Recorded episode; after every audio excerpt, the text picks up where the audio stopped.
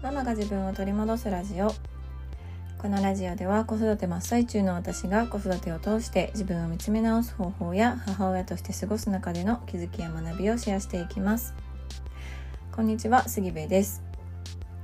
え昨日9月22日はですね LINE のご登録者様限定の音声を配信させていただきました。聞いてくださった方本当にありがとうございます。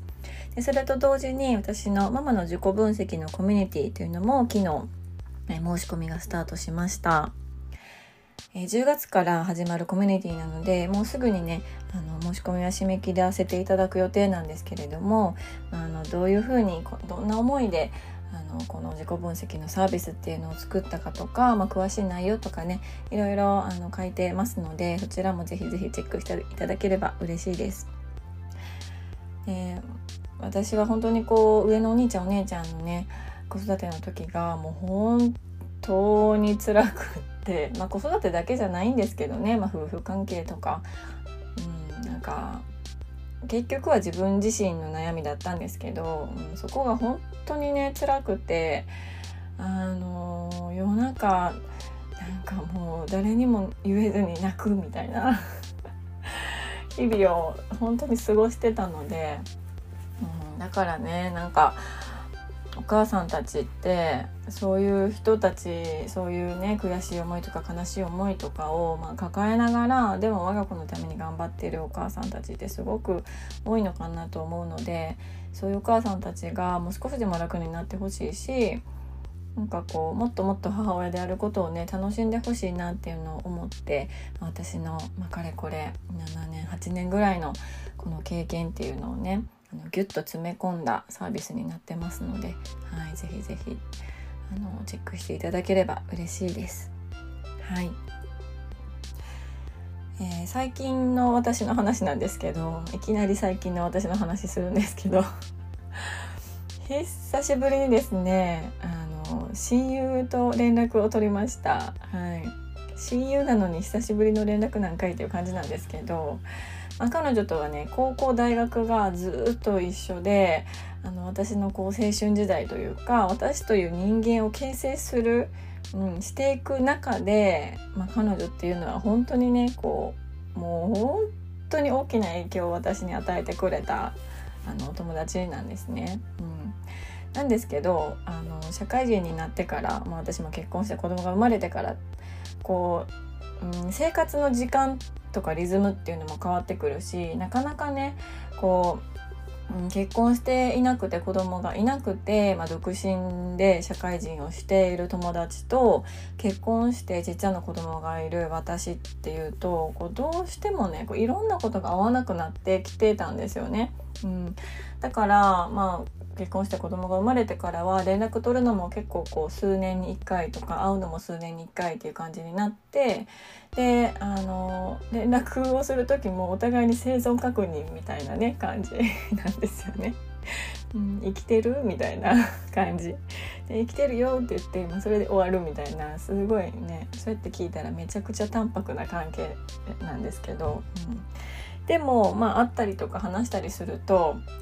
すごくこう会ってなかった時間が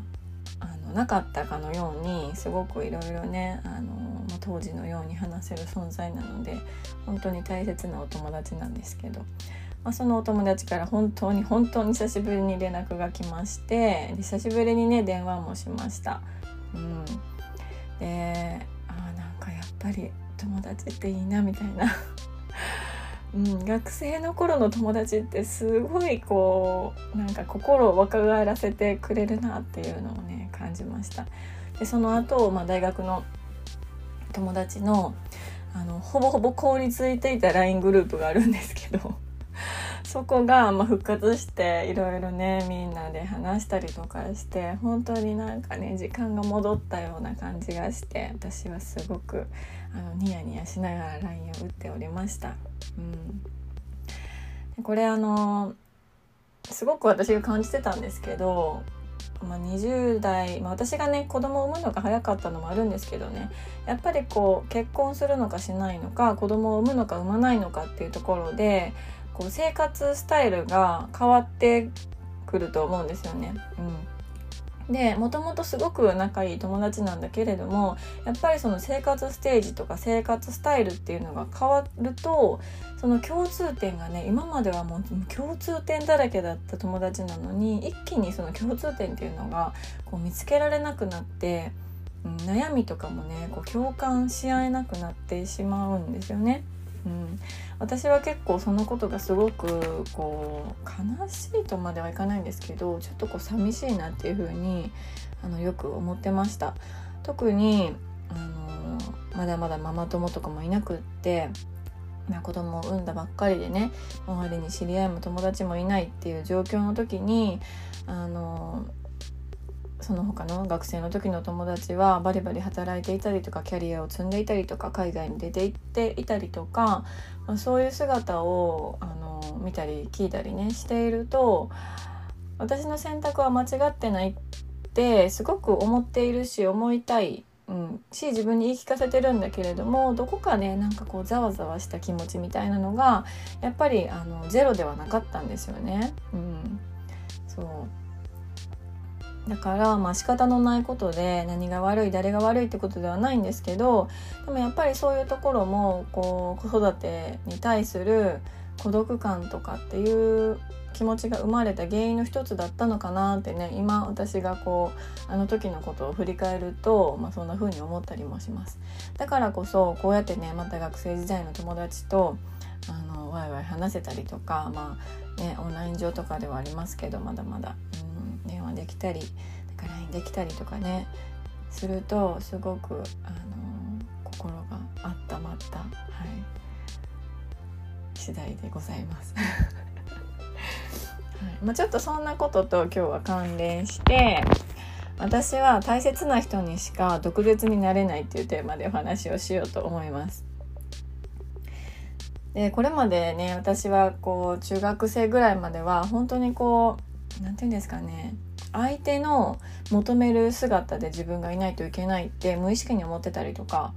なんか自分の意見をバッて言うよりは本当に相手に共感して相手に合わせて相手の求める言葉を言うみたいなあの人だったんですよね。うんまあ、中学ぐらいはというか、まあ、ずっとかな結構ずっとそんな感じでした。うん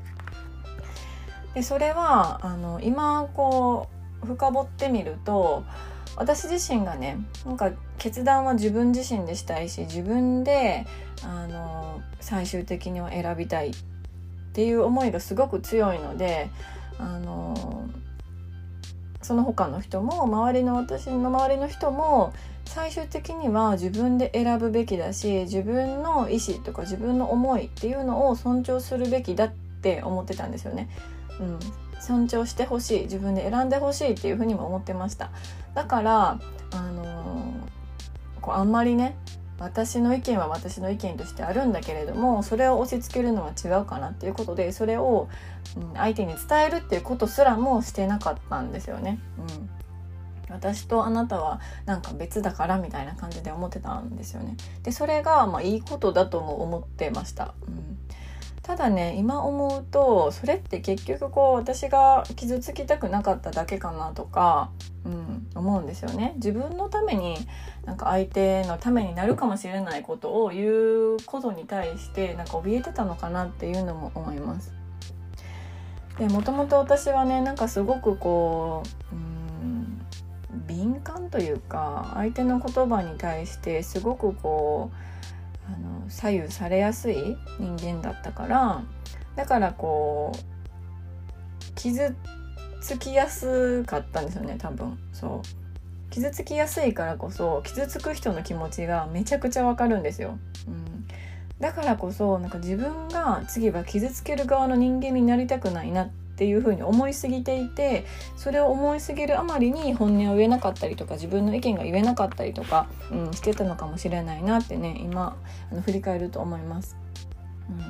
ん、なんだけれどもやっぱりねそのそれって相手のことを本当に思ってるかっていうとそうではなくって結局自分のことを考えてるんですよねそれって。うん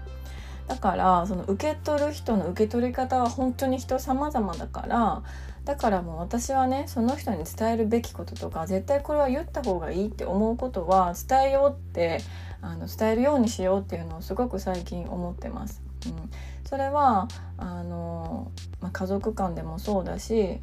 の友達とかね大切な人もそうなんですけど、うん、大切な人だからこそ信頼関係があるからこそそういうふうにちょっと毒のある言葉とか言葉というか毒のあることとか、まあ、ちょちょっと若干あの